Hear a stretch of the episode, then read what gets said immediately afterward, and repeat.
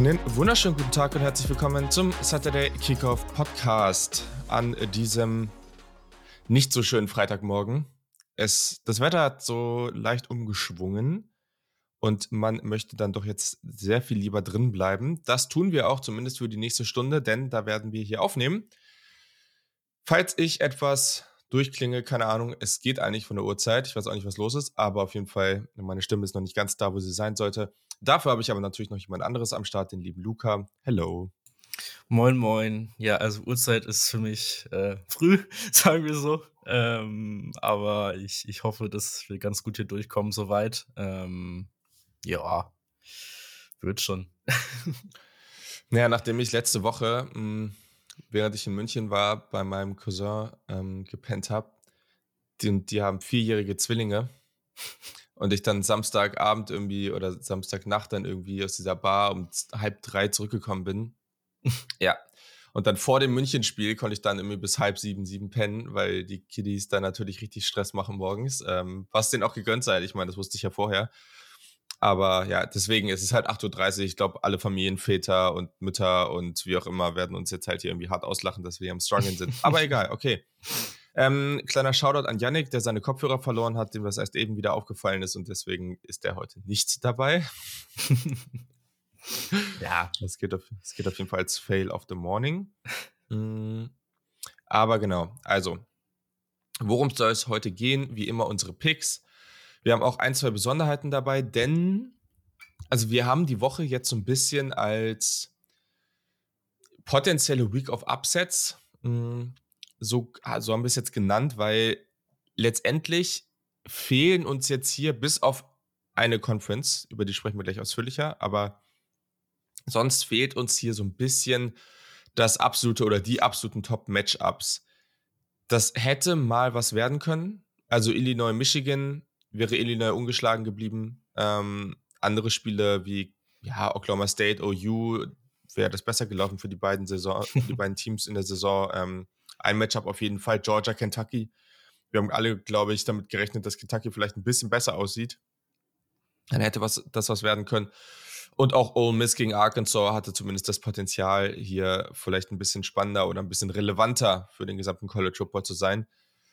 Das ist jetzt nicht mehr so wirklich der Fall. Hm, deswegen werden wir uns jetzt erstmal in diesem ersten Teil, in den vermeintlichen Top-Matchups, auf die Pac-12 konzentrieren.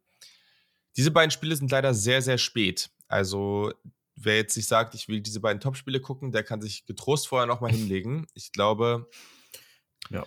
UC UCLA startet um zwei. Genau, und das andere um 4.30 Uhr, glaube ich. Genau. Ja, 4.30 ja, oder man steht halt wieder früh auf, das geht natürlich auch. Dann bekommt man auf jeden Fall noch was davon mit. Aber das sind ja jetzt so also wir haben die Nummer 7 USC gegen die 16 UCLA und die 10 Utah gegen die 12 Oregon. Das sind ja praktisch so Heimspiele hm, in der Pac-12 und das ist eine sehr, sehr interessante Situation, in der wir uns da gerade befinden, Luca. Hau ja. doch mal raus, wie, wie ist denn die Ausgangslage ähm, vor diesen beiden Partien? Ja, also wir hatten ja schon ein bisschen in der Review-Folge über Pac-12 gesprochen, auch Situation, wie es aussieht Richtung Playoffs, dass er ja nur wirklich USC noch realistische Chancen hat gerade ähm, nach letzter Woche, wo da Oregon ja gegen Washington verloren hatte. Hm. Und ja, also einmal UC, UCLA ist halt eine Rivalry, weil es halt ja in LA so die beiden größten Teams sind, auch wahrscheinlich an der West Coast historisch gesehen mit. Ähm, und ja, USC ist gerade, meine ich, erster Platz in der Pac-12 müssten sie eigentlich sein. Und wenn sie das Spiel gewinnen, sollten sie auch im Pac-12 Championship Game stehen. Ähm, und für UCLA geht es halt darum, wenn sie verlieren, sind sie meines Wissens nach raus. Und der Contention jetzt gerade, glaube ich, auch nur Vierter ähm, in der, in der Pac-12. Also müssen auf jeden Fall gewinnen. Mm. Ja, und für Utah und Oregon ist es quasi ein Do-or-Die-Game so ein bisschen, weil die sind gleich im Conference Record, ähm, aber wenn es halt dann um Tiebreaker geht, so ist das direkte ist der direkte Vergleich halt immer noch sehr, sehr wichtig und sind gerade auf dem zweiten Platz beide teilt, also zweiter und dritter gerade in der Pac-12. Von daher glaube ich, also USC, UCLA hat, so finde ich, ein bisschen mehr Hype bekommen jetzt im Laufe der Woche und auch generell so den Fokus gehabt. Aber ich finde Utah gegen Oregon tatsächlich eher ein bisschen spannender, ein bisschen, ja, es können sehr, sehr spannend werden und glaube auch sehr, sehr wichtig für die Conference generell, wie sich das Ganze auswirkt auf, ja, das Pac-12-Finale, sage ich jetzt mal so. Ja, ich versuche das gerade ja auch nochmal so ein bisschen ähm, zu analysieren. Also UCLA hat gegen Oregon verloren und gegen Utah gewonnen. Mhm. Das heißt, wenn UCLA gegen UC gewinnt, haben beide zwei Niederlagen hm, in der Conference. Und dann müssen in dem Fall, ähm, jetzt muss ich mal kurz gucken, damit ich hier nicht durcheinander komme. UCLA. Also es muss dann eigentlich Oregon gewinnen, damit Utah auch zwei Niederlagen hat. Ja. Ähm, weil Oregon hat gegen UCLA gewonnen, dementsprechend bringt ihnen das nichts. Genau, Utah muss praktisch verlieren, damit beide zwei Niederlagen haben und UCLA dann vor die Utah Utes kommt. Also, dass UCLA noch ins, ins Pac-12-Finale kommt, ist nicht, nicht komplett unwahrscheinlich, aber schwierig. Aber, ja, mhm. man braucht halt auch Hilfe halt von anderen Teams. Genau, genau. So. Und letztendlich bei Oregon gegen Utah ist es, ja, also ist es essentiell dann halt eigentlich einfach, wer, wer gewinnt, ähm, kommt rein. Mhm. Ja. Ich, ja. So kann man so ja. im Prinzip zusammenfassen, ja. Ja, ja, ja. Früher Morgen hier Rechenspiele. Aber genau. Also hier geht es auf jeden Fall um was und das ist ziemlich cool. Gleichzeitig, wenn wir wollen, dass die Pac-12 in dieser ganzen Diskussion ums Playoff ähm, dabei ist, hast du ja gerade schon gesagt, dann wollen wir, dass USC gewinnt. Aber das mhm. sehen sicherlich die Leute hier und da mal anders. Ähm, okay. Danach haben wir noch ein kleines ja, ein kleines eingeschobenes Spiel, wo der ESPN Game Day hingehen wird. Hm, da sprechen wir gleich auch noch drüber. Das ist ganz cool, mal ein bisschen was anderes. Und danach natürlich gibt es diese Woche, weil wir nur zwei Topspieler haben, unser Upset-Pick der Woche, weil wir glauben, dass es ist halt echt so eine Woche, wo man sagen kann, vermeintlich haben viele Teams einfache Partien oder sind klare Favoriten aber es kann halt wirklich schnell passieren, dass mal, also das ist so die prädestinierte Woche, wo man als mhm. College Football Fan immer drauf guckt, sagt so, ah, ja, es wird, glaube ich, eher entspannt. Und am Ende passiert völlige Madness und es gibt irgendwie drei Upsets und ähm, die Madness da, mal wieder. ja, da könnte sich natürlich das eine oder andere Team auch aus dem Playoff-Rennen verabschieden. Das könnte natürlich passieren. Deswegen gibt es ja. den Upset-Pick der Woche und danach unser restliches Pick. Jo. Genau, so, dann lass uns doch mal starten mit USC UCLA. Ähm, wir sind im Rose Bowl, im ausverkauften Rose Bowl. Oh, okay. Sagen. Okay. Dinge, die wir selten sagen können über ein reguläres Saisonspiel bei UCLA, aber es natürlich mit den Fans, die alle in LA sind. Ähm, haben es eben schon gesagt, Kickoff ist um 2 Uhr nachts. Das Spiel auf Fox, USC bei 9 und 1, UCLA bei 8 und 2. Und USC ist ein zweieinhalb Punkte Favorit. Hm, grundsätzlich auch noch ein sehr, sehr tolles Uniform-Matchup, weil beide Teams in den Heimuniformen spielen werden. Das heißt, es wird mhm. ein sehr, ja, sehr farbenfrohes Ding werden.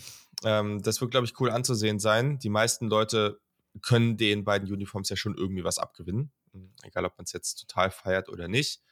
Ähm, PFF hat beide relativ ähnlich gerankt und ich glaube, das war auch so der Konsens von aus vielen Podcasts und so weiter, die ich gehört habe. Das spiegelt das ja auch wieder, wenn man auf EPA per Run, auf EPA per Pass guckt. Das ist alles relativ ähnlich. Ähm, das ist nicht so ein leichtes Spiel zu picken. Auch wenn man irgendwie meint, so UC könnte, ist ihr Favorit und sollte wahrscheinlich auch Favorit sein, aber findest du das leicht oder hast du hier auch das Gefühl, dass das eher so ein Bauchgefühl ist, wie man dann ja. vorne sieht? Ja, also wie meine, es ist halt immer noch eine Rivalry, so kann halt dann alles passieren, so. Das ist halt so das Ding. Und wenn du halt, ja, die Situation bedenkst, gerade am Pac-12, die wir gerade haben, dann hat halt UCLA einfach so, ja, schon ein bisschen mehr Druck, aber USC hat auch mehr, deutlich mehr zu verspielen, gerade so, auch was Playoffs dann halt angeht. Ähm, ja, also jetzt mal ein bisschen zu schauen aus Matchup generell. Du hast halt bei USC jetzt gerade mit Travis Dye, dein Leading Running Back, hat sich jetzt verletzt, ist out for the season so. Ähm, muss man gucken, inwiefern das jetzt eine Rolle spielen wird gegen UCLA. Mm, du hast halt klar, du hast immer noch Caleb Williams und diese Jordan Addison Connection, die ja sensationell funktioniert bisher. Dazu halt noch Mario Williams, äh, Oklahoma Transfer, auch unter anderem Oklahoma Transfer neben Caleb Williams, ähm, der noch fraglich ist für Spiel am Wochenende und ja, generell ist bei USC ein paar Verletzungsprobleme, hat man in der Defense auch ein paar Leute, die eventuell ausfallen könnten. Da muss man mal schauen, wie sich das auswirkt. Mhm. Ähm, man kriegt aber zum Beispiel Linebacker Eric Gentry wieder, der bis jetzt wahrscheinlich noch mit am besten in der USC Defense aussah, die ja noch nicht wirklich krass war diese Saison. Ähm, ist halt so das Ding, ja, muss man schauen, was die defensiven Ausfälle da bewirken. Äh, offensiv glaube ich, dass du halt auch ohne Mario Williams relativ gut Tiefe noch hast auf den Skill Positions. Ähm, Running Back muss man schauen, wie das aussieht. Da bin ich jetzt noch nicht so im Bilde, aber auch wenn du jetzt nicht den, ja, Travis Styler jetzt hast, Caleb Williams ist ja auch mobil, der kann ja auch laufen, so dann mhm. wirst du halt wahrscheinlich mehr passen und dann halt darauf vertrauen, dass Caleb Williams dann noch ordentlich was rausholen kann. Ähm, ja, und wenn du jetzt mal guckst auf die UCLA Defense, hatte halt gegen Jane DeLauer, sag ich mal, du hast halt Pressure bekommen auf Jane DeLauer so. Aber dann war halt Jane DeLauer einfach zu krass und hat da irgendwie alles gemacht, um diesem Pressure auszuweichen. Ähm, könnte man meinen, ja. USC hat mit Caleb Williams auch so eine Art Quarterback, der auch so mobil ist und der auch so ausweichen, Pressure ausweichen kann. Aber ich weiß halt nicht, ob du jetzt zwei Wochen nacheinander so praktisch, du wirst halt daraus gelernt haben aus dem Spiel so. Hm. Und eigentlich war der UCL Pass Rush ja auch die ganze Saison nicht schlecht. Du hast immer konstant Pressure erzeugen können gegen deine Gegner eigentlich. Ähm, und von daher, ja, also klar, Caleb Williams wird diese Plays haben, wo er dann nochmal für, für neues First Down scammelt, so bei Dritter und Acht, Dritter und Neun sowas. Aber ich glaube nicht, dass das wirklich konstant sein wird und dass es so aussehen wird jetzt wie gegen, ähm, gegen Washington State mit Jane DeLore. Ähm, ja. Äh, nicht Washington ja. State, Arizona, sorry. Ja, um nochmal aufzuzeigen, wie ähnlich diese beiden Teams in manchen Sachen sind, ähm, ist echt ein bisschen random, aber der Strength of, Strength of Schedule Played, ähm, es ist früh. Mm. Ja. USC 84. Platz, UCLA, UCLA 88. Platz. Ja. Average Offensive Snaps, beide 74,1 auf den Dot genau. Wenn wir auf das Passer-Rating aus der Clean Pocket gucken, ist USC bei 123,4 und UCLA bei 123,6. Also es gibt echt verdammt krasse Ähnlichkeiten, aber mh, mm, ah, ich tue mich schwer. Also ich kann hier beiden Teams was abgewinnen. Ich glaube, UCLA wird mit einem sehr, sehr dominanten Run-Game hier auf jeden Fall was auswirken können. Da, also ich meine, Zach Charbonnet, absolutes Biest. Das glaube ich auf jeden Fall. Mhm.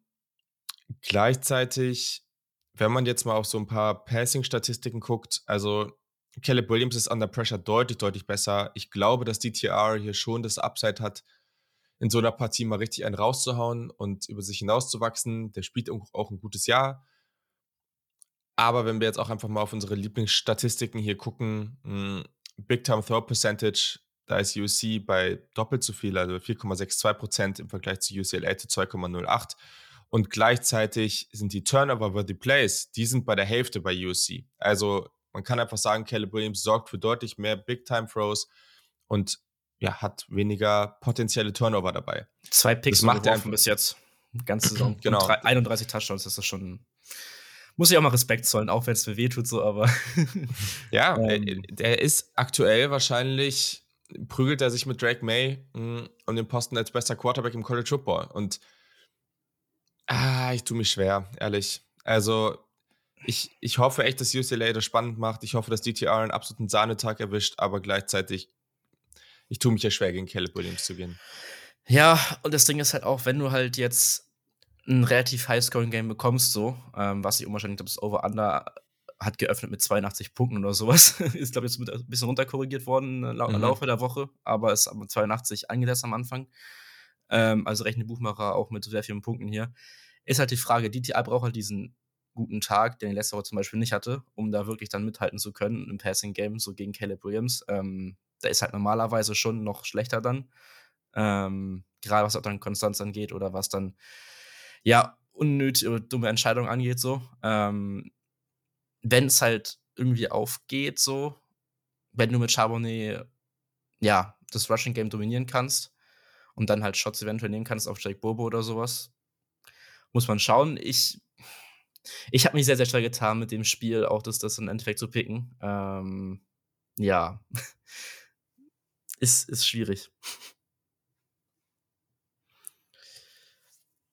Jo, okay. Ja. wo ich äh, hier gerade auch noch die Picks vom, vom lieben Kiel sehe. Äh, wir haben das Spiel jetzt gar nicht mehr mit reingenommen hier an der Stelle.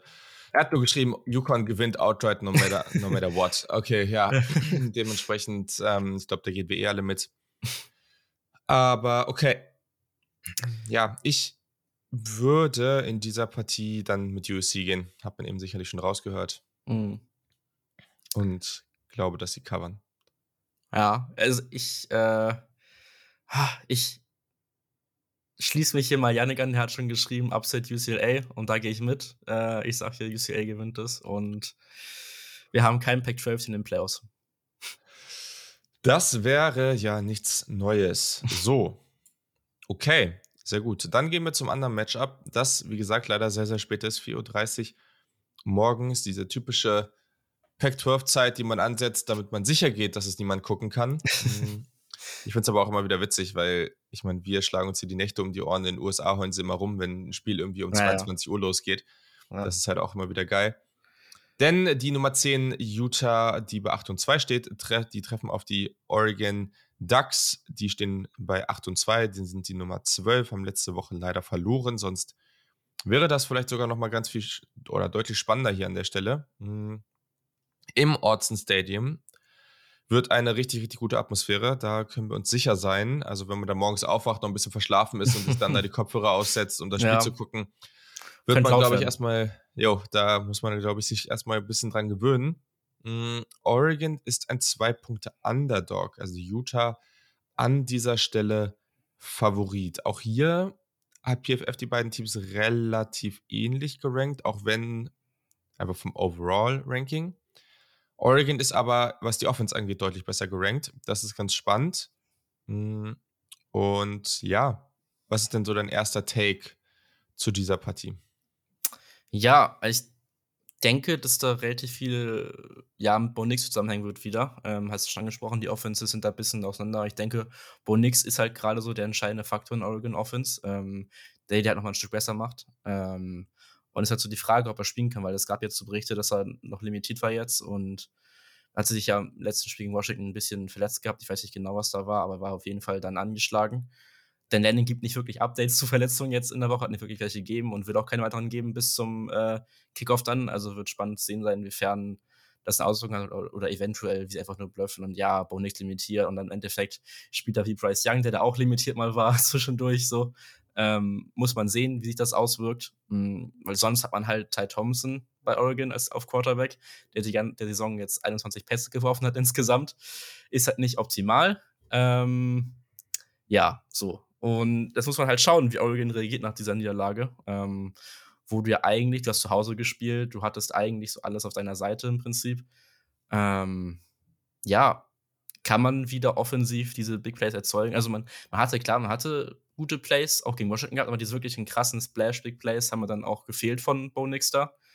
Ähm, und inwiefern, beziehungsweise wichtig wird auch zu sehen sein, ob Oregon das Rushing Game gegen diese Utah Defense auch ähm, ja, gut weiter benutzen kann, weil eigentlich ist Utah's Defense letzten Jahren immer relativ gut gewesen gegen, gegen den Lauf und die Front Seven auch immer relativ physisch gewesen bei Utah. Dieses Jahr sah es jetzt nicht so gut aus, auch zum Beispiel gegen Florida, UCLA hat man sich schwer getan gegen den Lauf.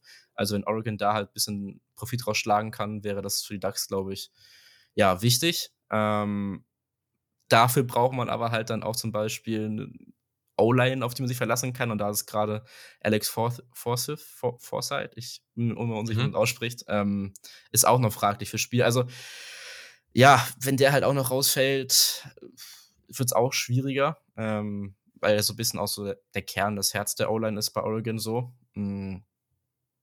Ja, weiß ich, wie siehst du Oregons Offense jetzt vielleicht so zu Utahs Defense? Ja, ich glaube hier, also wir haben in beide in beide Richtungen irgendwie gerade so statistisch gesehen offensichtliches Mismatch, ne? Also mhm. hier glaube ich echt das Running Game. Es wird viel von, von Bo Nix abhängen, aber er kann eben auch laufen, hat er in letzter ja. Zeit auch immer wieder vermehrt gezeigt und ich glaube, das wird hier ein großes Problem für Utah, was, wie du gesagt hast schon, ne? Ist eigentlich verrückt, weil ja. letzten Jahre wir so von Utah nicht so genau. Ja. Ähm, und deswegen finde ich das jetzt schon, ich gucke jetzt hier gerade nochmal hm, ist es schon ein bisschen überraschend alles. Ähm, rechnet man eigentlich so eher nicht mit. Ähm, lass mal kurz gucken hier. Ja, also Utah ist jetzt bei den zugelassenen Rushing Yards pro Spiel, sind jetzt nicht so mega weit hinten, also wahrscheinlich immer noch so Top 30 hier. Ähm, aber trotz alledem sah das jetzt halt nicht immer so aus wie das, was wir grundsätzlich von ihnen erwarten. Ja. Weil eigentlich ist die Erwartung halt, dass sie sehr, sehr hoch stehen. Also, dass sie wirklich so Top 5 bis Top 10 sind. Und das haben sie jetzt dieses Jahr gar nicht geschafft. Hm, Oregon sieht da auch deutlich besser aus. Gleichzeitig muss man eben sagen, dass so gute Playmaker Oregon defensiv und, und auch auf, auf Cornerback hat. Ne? Also ich meine, sie haben natürlich, ähm, sie haben natürlich hier Christian Gonzalez, der ja. wirklich gut ist. Aber wenn ich das jetzt hier richtig sehe, sind sie bei den zugelassenen Passing Yards pro Spiel, puh, ja, was ist denn das hier? ist also nicht gut. 128 oder so? Ja, das ist, ist, absolut nicht gut. Das ist sehr, sehr, sehr, sehr schlecht. Also die prügeln sich hier in einem Bereich mit, mit UNC, mit Tennessee. ähm, überraschenderweise kurz dahinter zum Beispiel noch Oklahoma State zu finden. Ähm, okay. Ganz am Ende dieser Statistik befinden sich Houston, Vanderbilt und Ohio. Nicht Ohio State, Ohio.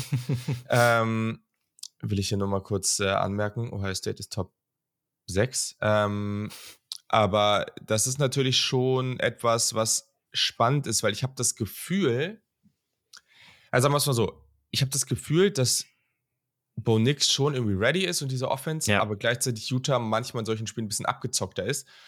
Wenn wir auf diese Mismatches gucken, dann hat Oregon ja schon gute Running Backs und ist gut aufgestellt, gute Offensive Line, die können das gut ausnutzen. In die andere Richtung hat Utah zwar Spiele gehabt, wo sie das, wo sie gut durch die Luft also wo sie da Playmaker haben und wo sie es gut machen können. Aber grundsätzlich sind sie ja nicht annähernd so auf Receiver aufgestellt, wie zum Beispiel Washington letzte Woche. Ja. Natürlich, sie haben ihre, sie haben natürlich ihre, ihre Tight und sowas, ne? Das ist gar keine Frage.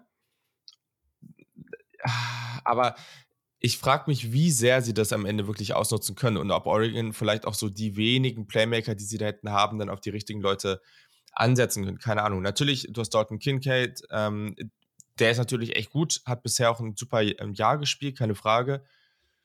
Aber da bin ich noch so ein bisschen unentschieden und ich. Irgendwie tendiert man nach den letzten Jahren so ein bisschen dazu, für Utah tippen zu wollen, weil Utah irgendwie immer so ein bisschen abgezockter ist gefühlt. Ich muss einmal kurz Aber ergänzen, Dalton Kincaid hat sich verletzt, ist ja raus erstmal jetzt für die Saison. Ähm. Okay, ja, das macht natürlich nicht ja. leichter. Ja. Stimmt, hast natürlich recht. Ja, ich habe hier gerade einfach nur auf Death Chuck geguckt, da stand da noch drin. Ja, tut natürlich recht. Das ist natürlich noch mal heftiger. Ähm, deswegen. Hm. Also. Ja. Du aber du hast halt auch, die, die Offense von Utah liegt auch gerade 40 Punkte pro Spiel auf, das darf man auch nicht vergessen, fast. Also es ist nicht ganz 40, ich glaube 39, ja. ähm, und Cam Rising spielt echt eine gute Saison so. Ja. Ähm, du hast halt auch diese balancierte Offense, das heißt, du bist in die letzten Jahre wirklich fast nur so gelaufen, hast dann mal Shots genommen, sondern du hast auch äh, gut Passing Placement drin gehabt, jetzt mal so. Ähm, und ja, wenn es halt mal Cam Rising so ein gutes Spiel haben kann, glaube ich, gerade gegen diese Oregon Secondary so. Ähm, ja. Das ist halt so das Ding. Äh, und du bist halt gerade auf einem guten Kurs. Du hast jetzt vier Spiele gewonnen. In letzter Zeit Oregon kommt von Niederlage. Ja. muss man, muss man gucken, wie sich das auswirkt. Hm, weiß ich. Schwierig. Soll ich sonst schon zu meinem Pick kommen? Ja, also Over-Under ist über 60, also 60,5. Mhm. Ich glaube, das wird easy gerissen. Ja. Das kann ich ja. mir vorstellen. Hau mal raus. Also eigentlich wäre ich jetzt nach Matchup und wenn ich nochmal genau überlegt hätte, wäre ich jetzt mit Utah gegangen, outright in dem Fall. Aber ich glaube nicht, dass Oregon hier zwei Heimspiele nacheinander verliert, so zwei wichtige Heimspiele nacheinander verliert. Das ist halt nochmal so ein Ding. Und mhm. von daher gehe ich hier mit Oregon. Ja. Ja, es sind auch bei den ganzen anderen Statistiken äh, auch beide QBs jetzt nicht so unterschiedlich unterwegs. Aber Bo Nix ist bei manchen schon noch besser. Und ich glaube, es wird schon Druck geben. Aber Bo Nix ist halt auch sehr, sehr gut, einfach von der, vom Passer-Rating under Pressure. Da sieht er ja. sehr gut aus. Ha, ich tue mich echt schwer. Ich habe irgendwie, irgendwie strebt sich irgendwas oder irgendwas spricht in meinem Kopf dagegen, das zu tippen. Aber ich mache es trotzdem. Ich gehe auch mit den Ducks und sage, dass sie gewinnen. Ja ist es halt im Endeffekt wieder, du hast halt jetzt zwei Heimspiele nacheinander, so zwei wichtige Heimspiele, dann sehe ich es halt irgendwie nicht kommen, dass Oregon da jetzt zwei direkt verliert und dann wären sie ja, was wären sie dann, keine Ahnung, wenn sie noch nach Top 20 so AP, also werden sie wahrscheinlich schon Top 15 rum, 16, irgendwie sowas. Ähm, und da sehe ich das Team halt einfach insgesamt als besser, schätze ich es als besser ein gerade. Ähm, ja. Ja. Ja, ja, ja. Und Yannick tippt auch auf Oregon und das ist mir dann schon wieder so ja. eindeutig hier. Das, ja. das, äh, das ist nicht ideal. Okay, Ungünstig. gut, dann haben wir das hier an der Stelle, zumindest den oberen Teil der Pac-12. Ich glaube gleich, weiß gar nicht, ob hier noch ein schwerster Pac-12 kommt. Ich mm. glaube nicht, wenn ich das hier nee. sehe. Nee. Mm, vor unserem Upside-Pick der Woche geht es dann noch zur dritten vermeintlichen Top-Partie, aber ein Level drunter. Denn ESPN Game Day geht nach, jetzt habe ich den Namen hier wieder Boseman. aufgeschrieben. Boseman. Boseman heißt das ja. Ding, genau. Mm. Zum Brawl of the Wild. Ähm, das Matchup zwischen den beiden Teams mit den Stadien, die wahrscheinlich die beste Szenerie im ja. gesamten College Football haben. Zwei absolute Powerhouses, ähm, die beide seit Jahren an der Spitze der FCS sind.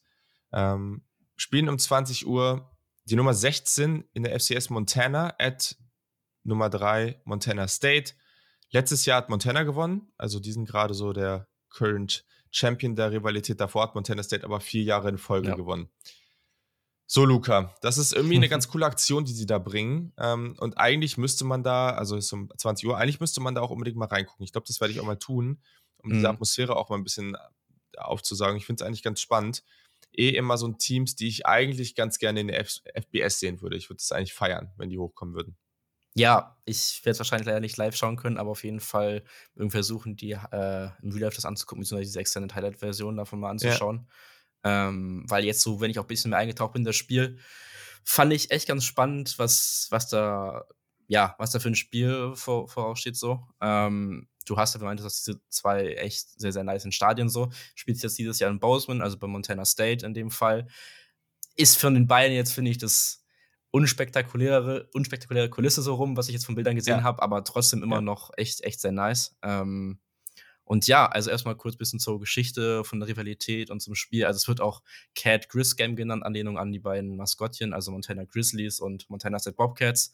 Aber wird letzten Jahre immer mehr als Brawl of the Wild so verkauft und ist auch so ja, der Name jetzt aktuell gerade von der Rivalität so. Ähm, kurze Sache noch zum Maskottchen von Montana. Ähm, da gab es vor ein paar Wochen oder vor ein, zwei Wochen einen Control Journey Podcast, da hatten sie, hatten sie so ein ähm, ja, Maskottchen-Draft gemacht und da war auch das Maskottchen von Montana bei, äh, Monte. äh, es ist so ein, so ein Bär, auch, ja, so, so ein Bär, der auf dem Motorrad fährt mit äh, Bandana und Lederjacke. Müsst ihr euch einfach mal angucken, ist sehr, sehr nice. ist, ist auch was anderes, aber ähm, ist auch ein netter Nebenaspekt. Ähm, ja. Beide Teams spielen in der Big Sky im FCS-Bereich. Es ist jetzt mittlerweile schon das 121. Aufeinandertreffen der beiden Teams. Insgesamt führt Montana die Serie an mit 73 zu 41. Dann gab es noch fünf Unentschieden anscheinend in der Zeit, okay. Ähm, aber seit den 2000ern ist die Serie relativ ausgeglichen. Du hast in der Zeit elf Siege von Montana State, neun von Montana. Also man schon, dass es eigentlich immer relativ eng ist in den, in den beiden Spielen. In, in den Spielen von den beiden Teams. Ähm, ich meine, das ist gerade schon genau. Letztes Jahr hatte Montana gewonnen in Missoula, ähm, praktisch das Heimspiel und jetzt geht's halt zu Montana State. Mm, Montana State steht auch gerade 7-0 in der Big Sky Conference die Saison und hat auch letzten sieben Spiele alle gewinnen können in der, in der einen Conference und hatte die einzige Niederlage die Saison gegen Oregon State aus dem FBS-Bereich halt in Woche 3 hat man halt 63 Punkte kassiert und 28 nur scoren können so, aber ist halt trotzdem FBS-Team, das ist ein ganz anderes Level so. Von daher kann man das nicht wirklich so vergleichen. Hm. Ja, Montana auf der anderen Seite haben bereits jetzt drei Niederlagen im, im Conference Play. Ähm, letzten beiden Spiele relativ souverän gewonnen, also sind jetzt auch gerade auf so einer kleinen Win-Streak. Ähm, Montana legt auch gerade, also beide Teams haben krasse Offenses. Ähm, Montana legt hier fast 39 Punkte auf, Montana State 44, also nimmt sich nicht viel. Ähm, Montana aber die schon bessere Defense lassen nur knapp 15 Punkte pro Spiel zu, was FBS-Bereich wäre das äh, sehr, sehr crazy. FCS-Bereich ist auch auf jeden Fall sehr, sehr gut. Ähm, Montana hast du so die ja, Key-Player offensiv, Lucas Johnson, Quarterback, ähm, Running Back Nick Osmo und Wide Receiver mit Roberts, auf die man mal ein bisschen so Auge haben kann. Äh, ist jetzt nicht spektakulär, also was Montana da offensiv macht. Da werde ich jetzt Montana State noch ein bisschen mehr zu sagen können. Ähm, aber ist auf jeden Fall nicht schlecht. Defensiv hast du Linebacker Marcus Wennell und Patrick O'Connell, die ganz spannend sind, die beiden Linebacker. Ähm, Marcus Wennell hat schon 5,5 Sacks jetzt gemacht, die Saison schon einen Pick gehabt. Patrick O'Connell hat auch, äh, was ich so gelesen habe, ich habe noch nicht viel jetzt von den beiden Teams gesehen, logischerweise, aber was ich gelesen habe, spielen die beide echt gute Saison. Dazu auf Cornerback Justin Ford, den man sich mal anschauen könnte, eventuell für den FBS-Bereich nochmal interessant als Transfer. Ähm, ja, auf der anderen Seite hast Montana State äh, auch eine sehr, sehr gute Offense. Ich glaube, die dritt, viertbeste Offense, was FCS-Bereich angeht, gerade in verschiedenen Metriken. Ähm, laufen extrem viel den Ball, äh, über 316 Rushing Yards und haben so ein bisschen spannende Konstellation auf Quarterback. Du hast halt einmal Tommy Mallet, so ein Official Starting Quarterback, der auch mehr ja, Yards geworfen hat und Touchdown-Pässe und so, aber mit äh, Sean, Cam Sean Chambers ähm, als, als Backup-Quarterback, also sie verkaufen es so als Tandem-Quarterback, äh, was ich ganz spannend finde. Der hat gerade 16 Rushing-Touchdowns. ähm, ich denke, dass sie da halt so ein bisschen, ja, Option-Stuff auch laufen, denke ich mal, und auch viel äh, rumswitchen. Das ist auf jeden Fall auch spannend anschauen, anschauen zu sein. Und die O-Line von Montana State soll dementsprechend auch sehr, sehr gut unterwegs sein, gerade. Mhm. Ja, defensiv nochmal ein Spiel, den man schauen kann. Kellen O'Reilly, äh, Linebacker, hat gerade zwei Sacks, vier Picks, zwei Forced Fumbles, 67 Tackles dazu noch und ist wahrscheinlich bei Montana State so der beste Defensivspieler noch. Matchup, woraus wahrscheinlich im Endeffekt ankommen wird, wird dann Montana State Offense sein, diese krasse Rushing, Rushing Offense gegen die sehr, sehr gute Montana Defense. Ähm, mhm. Und ja, insgesamt muss man sagen, FCS-Bereich hat man ja, ist das Playoff-System ja ein bisschen anders. Du hast ja 24 Teams, die da äh, im Endeffekt in die Playoffs kommen und die ersten acht Teams haben dann eine Bye-Week. Und Montana State sollte eigentlich fast schon sicher diese Bye-Week haben, weil sie halt 9 einstehen gerade. Ähm, wenn sie jetzt hier nicht komplett abgeschossen werden. Und Montana geht es halt noch so ein bisschen darum, dass sie in die Bye-Week kommen, beziehungsweise generell in die Playoffs, ist auch noch nicht ganz sicher. Mhm. Ja. ja. Cool. Große Implikationen im Spiel. Auf jeden Fall. Ja, es wird auf jeden Fall super unterhaltsam. Mhm. Ich kann euch nur empfehlen, folgt uns mal auf Instagram, natürlich auch Twitter, aber vor allem jetzt äh, dafür auf Instagram at Kick. Und dann kann der liebe Kiel, der das bei uns, äh, Kiel Luca, der das bei uns macht, ja, vielleicht nochmal irgendwie einen Post mit dem Bild von dem Stadion ähm, von Montana raushauen. Ich glaube, das ist easy jo. umzusetzen, ähm, weil das ist echt eine un unglaublich coole, ein cooler Vibe irgendwie da. Also in ja. Missoula, auch wenn sie da jetzt nicht spielen. Montana State hat auch eine ziemlich nice ähm, Szenerie. Aber Montana, also man kann ja auch beide, man können, wir können auch einfach beide Stadien ein cooles Bild irgendwie posten. Und dann könnt ihr, könnt ihr irgendwie mal abstimmen, äh, was ihr irgendwie cooler findet. Kleiner Fun Fact: Letztes Jahr wurde auch von Montana State der Linebacker Troy Anderson, der gefühlt alles gespielt hat, ähm, gedraftet in der zweiten Runde von den Atlanta Falcons. So. Ah, was ich noch sagen wollte: Homefield, unser äh, Lieblings-Merchandise-Outfitter oder wie man es auch nennen will. Die haben auch beide diese Teams mh, mm, und beide ganz coole ähm, Collections. Ich finde Montana da ein bisschen besser, muss ich sagen. Ähm, aber ja, haben die da auch am Start. Also ich, ich finde auch diese, diese Rotfarbton von Montana finde ich echt unfassbar mhm. spannend. Das ist so ein bisschen Richtung Weinrot gehen mäßig so. Ja. Ähm, ja. Ist ganz cool. Das, das macht's aus, ja, auf jeden Fall finde, es sind so super Teams dann ab nächstem Jahr, wenn es hoffentlich wieder diese Funktion gibt im neuen College Football Spiel, dass man sich Teams reinladen kann, mhm. dass man sich so ein FCS-Team nimmt, Erstellt, äh, was dann irgendwie ja. ein, ein Level hochgeht und da würde ich dann safe, also wenn man da irgendwie sich ein Stadion erstellen kann oder ein Stadion uh. hat, was so ähnlich aussieht, dann das Stadion von Montana sich schnappen und dann da loslegen, ja, ist dann auch ja, super sick. schwer, weil man irgendwie, dann hätte man irgendwie recruiting-mäßig auch krasse Limitationen, einfach weil das Team ja, ja also bei Montana halt.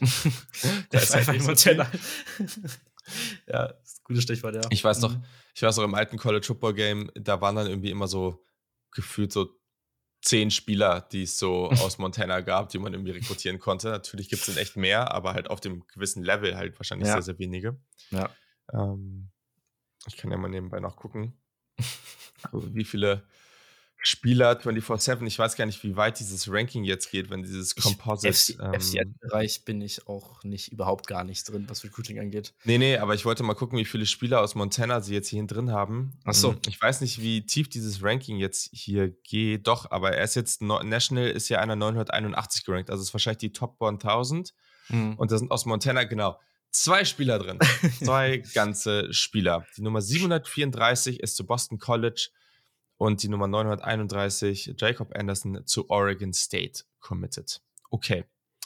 Gut. Das war ein sehr, sehr ausführlicher, ausschweifender äh, Block hier in den FCS-Bereich. Kommen wir zu unserem Upside-Pick der Woche. Und da bin ich jetzt gespannt, wen du hier hast. Wenn du eine hm. Partie haben solltest, die wir gleich auch im Pick'em haben, dann sagen wir danach dazu einfach gleich die Picks von allen anderen. Mhm. Falls nicht, dann haust du einfach rein. ja, also es ist ein Spiel aus dem Pick'em geworden im Prinzip. Da ist ein bisschen eingeschränkt die Wahl hier. Ähm, ich habe mich hier entschieden tatsächlich für die Fighting Illinois gegen ei, Michigan. Ei, ei, ich hab's mir gedacht. Ja. Ei, es gab Spiele, wo es jetzt nicht so deutlich die, der Punkte-Spread auch ist. Ist man in dem auswärts. Spiel 17, ja, auswärts 17,5 Punkte, Favorit ist Michigan da gerade. Aber ich, ich, ich weiß, ich habe da so ein, so ein Gefühl. Äh, ist schwer zu beschreiben. Ähm, Michigan hat halt nächste Woche, spielt in the Game gegen Ohio State so. Könnte dieser Look-Ahead-Effekt sein, so ein bisschen, was wir schon mal angesprochen haben bei Tennessee, wo es im Endeffekt nicht so eingetreten ist. Aber letzten Jahre hat das schon öfter mal existiert und zum Beispiel auch bei äh, UCLA gegen Arizona war das vielleicht ein bisschen der Grund, warum sie da nicht ganz auf dem Top-Level waren, weil sie jetzt schon auf das Spiel gegen USC geschaut haben. Ähm, mhm. Und für Illinois geht es halt auch noch um einiges, weißt du, du bist halt noch mittendrin im Rennen um Big Ten West so. Klar, hat der letzten beiden Wochen nicht wirklich gut ausgesehen, auch gegen Purdue zum Beispiel verloren und davor gegen, wie war das, Wisconsin, meine ich. Ähm, ja, aber trotzdem, du hast halt die Illinois Defense, die halt immer noch echt ganz gut spielt, so. Ähm, bin ich gespannt, wie man da Michigans Rushing Offense und Black Home halt einschränken kann. Aber ich rechne jetzt mal in dem Szenario damit, dass sie es halbwegs tun werden irgendwie. Und dann aber auch auf der anderen Seite, Chris Brown wird eskalieren, wird dafür, keine Ahnung, schon so 52 Yards laufen, sage ich jetzt mal einfach. ähm, und Tommy DeVito wird ja. hoffentlich dann fehlerfreies Spiel abliefern, was er bis jetzt die Saison echt gut macht. Äh, hatten, mich hatte mich ja mal darüber gesprochen gehabt, ist gerade der akkurateste Quarterback in der Big Ten, auch vor CJ Stroud tatsächlich noch gerade, ähm, was nur die ähm, Completion Percentage angeht. Und hat sogar auch mehr Passing Attempts gehabt. Also, ja, ich äh, gehe hier mal mit den Fighting Illini. Illini. Okay. Illini, so jetzt. Illini, genau. Illini. Ja. Also Kiel geht ein bisschen mit und nimmt die Punkte, weil er, glaube mhm. ich, sagt, dass Michigan was habe ich gesagt? Naja, noch ist nicht, noch ist nicht die Woche. Noch ist nicht die Woche. Ab nächster Woche wird hier nicht mehr Michigan gesagt. Ähm, weil er, glaube ich, denkt, dass die Wolverines nicht so deutlich gewinnen werden. Yannick ist da aber genau der gleichen Meinung wie ich und sagt, dass das Team aus dem Norden covert. Ja. Ist schon ein großer Spread, ja. Aber ich glaube trotzdem, ja. dass sie einfach Illinois jetzt hier an der Stelle zerstören. So, hm, ich habe eine Partie, die haben wir zu meiner Überraschung nicht drin gehabt im Pick'em. Eigentlich kein schlechtes Spiel. Ja. Wir gehen in die Big 12 ja, und ich sage, ja. ich sage, dass es zu Ende ist. Oh, ich sage, die Nummer 4 TCU steht bei 10 und 0, spielt bei Baylor, auch einem sehr, sehr guten oder einem sehr soliden Team. Und ich sage, dass Baylor diese Partie zu Hause gewinnt. Das ist um mhm. 18 Uhr auf Fox. Also kann man da auch relativ mhm. zu guter Uhrzeit gucken. Ähm, TCU war vier Punkte Favorit, waren die auch nur, ne? Ja. Glaube ich. Ich habe es jetzt hier sogar nur noch bei zweieinhalb. Oh, okay. Mm, und ja, also Baylor hat schon noch die bessere Defense. Also, ja, ich weiß auch nicht. Also, natürlich spricht er jetzt nicht so viel dafür, weil TCU bisher wirklich ein gutes Jahr spielt. Gleichzeitig habe ich auch Gefühl, dass Baylor, natürlich stehen sie bei 6 und 4, aber sie werden dafür, dass sie eigentlich ein sehr solides Team sind, irgendwie mir zu häufig unterschätzt. Mhm. Ähm, ein bisschen mehr sind sie für Big-Time-Plays durch die Luft gut. Ich glaube, da könnte es hier ein bisschen was geben. Natürlich muss man Quentin Johnston hier ein bisschen an der Raps halten. Wird, das wird auch nicht einfach. Also ich sehe hier auf jeden Fall echt einen Toss-Up, aber ich glaube echt, dass Baylor hier eine Chance hat und deswegen sage ich auch, dass sie hier das Spiel gewinnen. Ja, ich glaube, die Chance ist größer, dass du da einen Abschluss hast, als jetzt zum Beispiel bei Illinois gegen Michigan so im Endeffekt. Ähm, Was übrigens auf RAN College Football übertragen wird. Also da könnt ihr dann das, äh, das potenzielle Upset hier live verfolgen, falls ihr nichts anderes habt. ja, ähm, aber mir das Spiel jetzt nicht picken, aber ich, keine Ahnung, ich, ich würde es einfach der ganzen Big 12 und auch TCU würde es einfach sehr, sehr gönnen, jetzt Ja. ins Playoff einzuziehen. Von daher habe ich es zwar nicht genommen, weil das auch einfach dann gegen meine, meine Werte gehen würde, sondern meine, meine Vorstellung, wie es mit dem Playoff aussehen soll. Ähm, Ja. Ich hatte Baylor ja auch vor der Saison auch relativ gut eingeschätzt in der Big 12, habe mich dann halt ein bisschen enttäuscht und von daher bin ich da so ein bisschen abgesprungen auch vom Baylor-Train so. Ähm, aber ja, ist nicht komplett unrealistisch. Ja, ja. Wie gesagt, also es sind ja schon schlimmere Sachen passiert. Ähm, Ja. Das ist ja eigentlich noch ein relativ ausgeglichenes Matchup. Ich meine, die Spread ist ja, ist ja fast ein Pick'em. Also Ja. dementsprechend ist jetzt auch eigentlich nicht so mutig. Gleichzeitig habe ich jetzt das Spiel genommen, weil ich wirklich daran glaube, dass das passieren kann. Ja.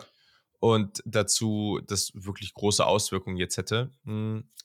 Gehen wir mal weiter zu den Spielen und äh, dann kann man ja vielleicht auch mal sagen, an der einen oder anderen Stelle, warum man eben nicht glaubt, dass es da ein Upset gibt. Ähm, gerade bei den Partien, wo wirklich die Teams ganz oben in den Rankings mitspielen. Erstmal die Nummer 22, Oklahoma State, Hm. tritt im Bedlam gegen Oklahoma die Sooners an.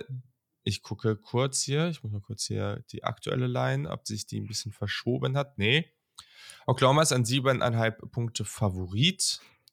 Mhm. Ganze natürlich in Norman, Oklahoma gespielt. Um 1.30 Uhr ist Kickoff auf ABC, also auch im ESPN-Player zu sehen. Potenziell auf The Zone, das weiß ich jetzt gerade nicht. Mm, Ich glaube, die Luca. ABC-Spiele sind eigentlich schon meistens bei The Zone, aber ja, müsste muss man schauen. Ähm, ja, ich werde das Spiel wahrscheinlich wieder live verfolgen können, weil ich bin abends ein bisschen unterwegs, aber dann zu den späten Spielen denke ich auch zur Pac-12 vor allem werde ich dann wieder da sein und auch dann wahrscheinlich Oklahoma verfolgen können, ähm, beziehungsweise vielleicht müssen, ich weiß nicht. Ich bin sehr pessimistisch, was das Spiel angeht. Ähm, sah die letzten Wochen nicht gut aus, was bei OU da alles gelaufen ist, hat ein bisschen schon drüber gesprochen gehabt. Jetzt kommt wahrscheinlich Spencer Sanders zurück bei Oklahoma State. Und dann sehe ich da nicht wirklich irgendwie einen Weg, wie Oklahoma das gewinnt. Klar, Rivalry hat mir gesagt, da ist so ein bisschen teilweise die letzten Spiele nicht so relevant, beziehungsweise die Saison, aber du hast halt, Oklahoma läuft halt gerade so viel falsch, dass es, ich sehe es halt gerade nicht kommen. Und dann hast du halt dieses Szenario, dass du nächste Woche um Bowl spielst, so im Prinzip. Ähm, ja, weiß nicht. Also, ich, ich sehe irgendwie nicht, wie du hier, wie viele Punkte waren das? Siebeneinhalb, sieben Punkte? Ähm, Siebeneinhalb. siebeneinhalb Punkte Favorit bist, das sehe ich irgendwie gar nicht. Ähm ja, also mein Pick wäre hier, dass Oklahoma die Punkte mitnimmt. Ich würde jetzt tatsächlich nicht irgendwie tippen, wer hier gewinnt, da würde ich mich einfach mal bedeckt halten, so als beteiligte Partei. Aber es wird hier nicht, nicht eindeutig werden. Ich, wenn ich wirklich ernsthaft picken müsste, würde ich auch damit gehen, dass Oklahoma State das so sieben bis zehn Punkte vielleicht so gewinnen könnte. Okay. Es tut mir weh, aber so sieht es leider gerade aus. So, dann ähm, die Punkte mitnehmen tun Yannick und Kiel auch an der Stelle. Mhm. Und ich sage als einziger, dass OU covert, weil ich einfach glaube, dass die dann, wenn sie offensiv einen besseren Tag, einen guten, einen guten Tag erwischen, dass die dann auch so deutlich gestalten können. Ja. Halte ich hier nicht für ganz unrealistisch. Ganz kurz noch zu den The Zone-Spielen, also auch Illinois, Michigan natürlich. Danach erneut 21.30 Uhr Big Ten, Ohio State at Maryland. ja. Und um 1 Uhr Tennessee at South Carolina. Also wenn du Pech hast, hast du hier drei richtige Blowouts. Das könnte halt durchaus passieren. Ja. Aber wenn es nach Luca geht, dann äh, ist haben auch ein hier Upset dabei. Ja. Also mal gucken. Mm, genau, dann gehen wir weiter. Wir gehen in die Big 12 erneut. Bleiben. Wir bleiben, wir bleiben da. Und wir sind bei der Nummer 15, Kansas State. Die reisen ins Milan Puska Stadium zu West Virginia. Und das Ganze findet statt um, jetzt muss ich hier kurz gucken, 8 Uhr, 20 Uhr. Ähm, ja, West Virginia ist ein 7,5 Punkte Underdog. Und wir haben hier die Picks von den anderen beiden. Mm, Und zwar sagt Yannick, dass Kansas State covert und Kiel nimmt die Punkte mit. Was machst du? Ich gehe auch mit Kansas State, dass sie covern. Ja, glaub schon, dass ich da ein bisschen äh, komfort komfortabler mich damit fühle. Gerade Situation bei Virginia, klar, letzte Woche gewonnen gegen Oklahoma, aber ist Situation einfach gerade insgesamt nicht optimal und ja, ich glaube, dass Kansas State da mal durchfegen wird. Kansas State ist in allen Statistiken besser gerankt hier, oder in den meisten. Aber ich sag's dir, letztes, letzte Woche im Stadion mit Country Roads gesungen und das ist doch ein Zeichen. West oh Virginia oh Upset, let's fucking go. Ui, okay. Ja. Ähm, genau, so. Dann in der nächsten Partie sind wir in der Mighty Five angelangt. Houston spielt gegen Eastern Carolina oder East Carolina. Ähm, und wir haben hier unterschiedlichste Tipps am Start. Yannick sagt Houston Upset, weil die sind ein 6-Punkte-Underdog. Und Kiel sagt, dass East Carolina gewinnt. Was hast du? Ja, ich sag auch, dass East Carolina. Also er, er sagt, er sagt auch Cover, sorry. sorry okay. Den, den Teil habe ich vergessen. Ja, ja, ja, ja, also ich glaube, dass East Carolina das Spiel gewinnt, aber dass Houston dann die Punkte mitnimmt. Ich glaube, das wird ja so ein Fico-Spiel für Carolina, mhm. also mit einem Fico, dass sie das Spiel gewinnen. Ähm, ja, fühle ich mich gerade wahrscheinlich am äh, Kommentar, wenn das, wenn das so irgendwie ausgeht. Es sollte auf jeden Fall ein unterhaltsames Spiel werden. Beide ja. Teams, äh, beide Quarterbacks sind äh, in der Clean Pocket sehr gut unterwegs, aber sobald Pressure kommt, sind sie wirklich überhaupt nicht mehr gut unterwegs. Das heißt, äh, da könnte es ein bisschen, bisschen verrückte Plays geben. Ja. Und ja, also dementsprechend habe ich mich aber hier auch für Houston entschieden. Also ich sage, dass Houston gewinnt. Okay. Okay. Ja, danach haben wir die Partie, die äh, in den letzten Jahren ja eigentlich, ähm, ah, ne? Ich weiß gar nicht, warum da so wenig drüber gesprochen wird. Ähm, vielleicht sind die Erwartungen an, an Texas irgendwie runtergegangen und an Kansas sind sie höher geworden, weil offensichtlich Bowl eligible. Texas spielt gegen Kansas und äh, also auch in Lawrence und das natürlich hier wieder dürfte sehr unterhaltsam werden. Beide Teams haben die gleiche Bilanz. Das muss man sich auf jeden Fall mal reinziehen. Ja. Also eigentlich theoretisch hier ein Matchup auf Augenhöhe. Gleichzeitig ist irgendwie witzig, dass ich weiß noch nicht, wie das jetzt sein kann, aber PFF overall ähm, Texas auf 12 und Kansas auf 74. Hm. Die Defensive ja. der Kansas Jayhawks ist jetzt nicht so wirklich der Hammer.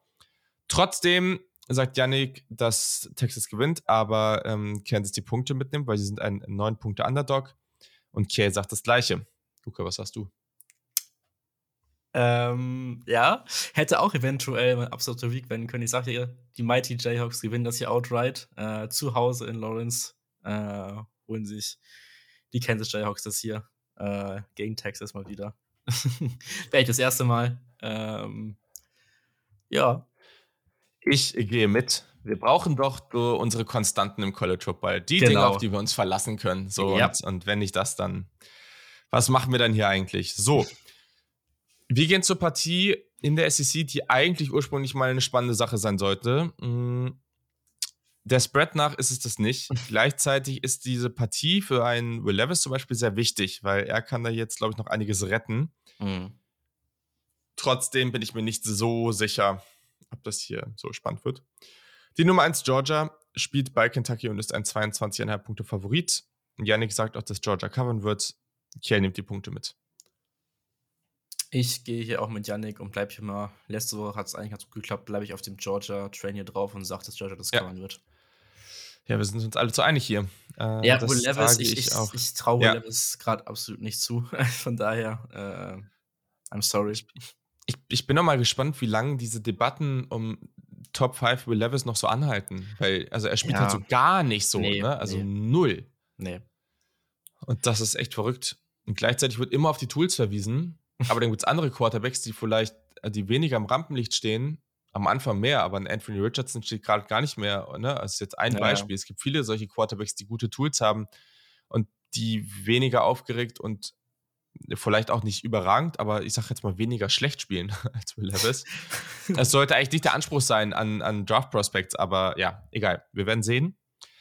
In der ACC spielt die Nummer 24 NC, NC, ja, NC, NC State, NC, NC State gegen Louisville. Äh, NC State bei 7 und 3, Louisville bei 6 und 4.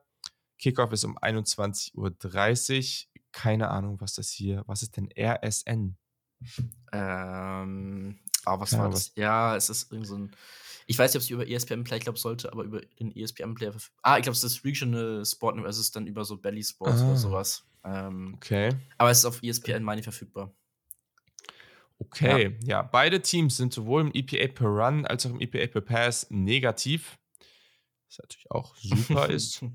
Und ja, also ich erwarte jetzt hier kein absolutes Feuerwerk, muss ich sagen. Keine Ahnung. Ist Over-Under liegt zwar bei 45, aber boah.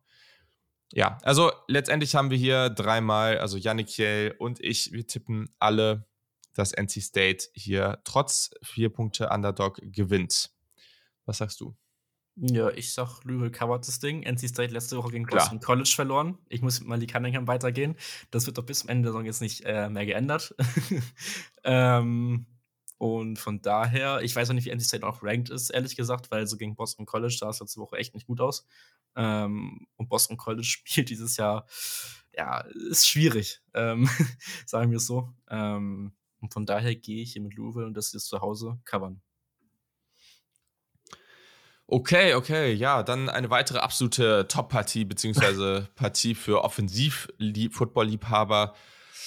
Ja, Iowa reist nach Minnesota. Es wird sehr, sehr kalt. Ich glaube, ich habe irgendwas von 15 Degrees ähm, gehört, ähm, also Fahrenheit. Ähm, ja. Ich habe schon irgendwie von der Wette gehört oder irgendwelchen Fragen, ob das Verliererteam hier mehr Punkte erzielt als Fahrenheit Grad, also Fahrenheit ja, hat. Gehört, ja. Ähm, ja, mal gucken. Das Ganze findet statt um 22 Uhr deutscher Zeit. Minnesota ist ein zweieinhalb Punkte Favorit. Wir haben hier zweimal das Minnesota Cover von Yannick und Kiel und ich sage, dass Iowa, die ja dann doch irgendwie besser aussahen, ähm, dass die hier nach Minnesota marschieren und das Ding für sich entscheiden. Mit der ja. Nummer 1 Defense. ähm, Over liegt beide bei 32 Punkten gerade. das wollte ich noch mal kurz ja. erwähnt haben. Ja. Ähm, ist halt auch wichtiges Spiel in der Big Ten West immer noch gleichzeitig, wo da ja immer noch so Illinois, Iowa, Minnesota und ein bisschen Purdue auch noch mit drin sind, so im Rennen um Big Ten West. Da kann auch viel passieren. Ähm, ja, ich gehe hier tatsächlich auch mit Minnesota. Äh, Ski Humor, Road a Boat, Abfahrt und Mo Abraham rennt hier mal kurz rüber über Iowa. ja, kann man machen. Kann man machen. Und dann sind wir abschließend noch in der SEC. Da trifft die Nummer 14 Ole Miss auf Arkansas. Und das ist ja. auf jeden Fall, also es, es könnte unterhaltsam werden. Ja. Ähm, KJ Jefferson spielt nicht, ne, glaube ich. Oh, okay. Ja, ähm, oder? Bestimmt. Weiß ich jetzt gerade gar nicht. Ich, ich habe da irgendwelche Dinge gehört. Ich kann noch mal kurz nachschauen. Mm, ja, in den Überschriften steht natürlich immer nur irgendwelche. Ja, Potential, ja, ist alles sehr, sehr vage. okay, steht, we anticipate him playing on Saturday Those things certainly change. Ja, super. Okay, cool. Man weiß ja nicht. Halt. Wir, wir wissen es nicht. Ähm, ja, Ole Miss ist ein 200 Punkte Favorit. Ähm, ja, ich finde es interessant, weil das trifft sich, glaube ich, ganz gut. Also Arkansas steht bei 5 und 5. Overall hat PFF nicht, das muss jetzt nicht groß heißen, aber sie haben sie bei 14 im gesamten College Football. ist vielleicht ein bisschen hoch, aber mhm. es zeigt auch wieder, also Arkansas spielt dieses Jahr oder ist so ein bisschen das Opfer von dem, was wir vor der Saison schon angesprochen haben. Es ist halt ein ultra harter Schedule. Und dass da alles gut läuft, das, da musst du halt einfach ein paar Breaks bekommen. Das muss halt einfach alles ideal laufen. Und das ist ja. nicht so besonders einfach. Ja, leider könnte es jetzt hier dann in der letzten Woche wirklich um die Ball Eligibility gehen. Hm, wir haben sie nämlich hier jetzt bis auf deinen Pick, den ich hier noch nicht habe, alle das Ole Miss Cover eingetragen. Ich glaube, Ole Miss hat hier eine ganz gute Chance zu gewinnen. Wie ja. siehst du das? Ja, sehe ich ähnlich. Du hast halt Arkansas drei enge Niederlagen jetzt gehabt, so einen Song hast gegen LSU, AM und auch Liberty so. Wenn da halt mal das Spiel für ein Fico andersrum ausgeht, so, dann verlierst ja. du halt nicht unbedingt. Das ist halt das Ding. Ähm, und ich weiß gar nicht, gewinnt spielt Arkansas. Missouri letzte Woche noch. Also sollte man eigentlich meinen, dass sie das gewinnen. Ähm, von daher, ich gehe jetzt auch mit Ole Miss, covert das, aber wäre nicht überrascht, wenn Arkansas relativ lange im Spiel drin bleibt. Ja. Ähm, ja. Genau. Ja, vor allem, du sagst es ja, ne? Also, wenn du diese drei Spiele jetzt halt gewinnst, dann stehst du auf einmal irgendwie so bei, was ist denn das dann? 8 und 3. Mhm. Äh, und dann sieht es hier ganz, ganz anders aus. 8 und 2 also, tatsächlich. 8, wenn. Ja, stimmt. Ja. Was ist denn los? Ja, es ist ja. zu früh, es ist mhm. zu früh. okay, ähm, ja, das Spiel ist leider erst um 1.30 Uhr. Also, das ist, das könnte eine sehr unterhaltsame Partie werden. Also wahrscheinlich kodiert ein bisschen mit der Pac-12 dann halt die Richtung, ne? Das Ja, muss man mal gucken. Ja, und Miss wird spannend, weil Passer-Rating under pressure ist wirklich horrend. Gleichzeitig sehr viele Big-Time-Pros, aber auch sehr viele Turnover-worthy Plays. Also Arkansas hatte hier auf jeden Fall eine Chance, das Ganze für sich zu gestalten. Ich habe es jetzt hier nicht mehr reingenommen. Willst du noch kurz deinen Pick zu UMass gegen Texas A&M sagen? Ja. Ähm, ich war tempted zu sagen, UMass gewinnt das. Sorry, wie es ist. Obwohl einziger Sieg von UMass ist gegen Stony Brook gewesen in Woche 3 die ganze Saison. Der Rest äh, war dann nicht so gut. Ähm, auch gegen die Mighty Huskies hat man natürlich verloren, war ja klar. Ähm, ja, ich gehe hier, nehme hier die Punkte mit bei UMass tatsächlich.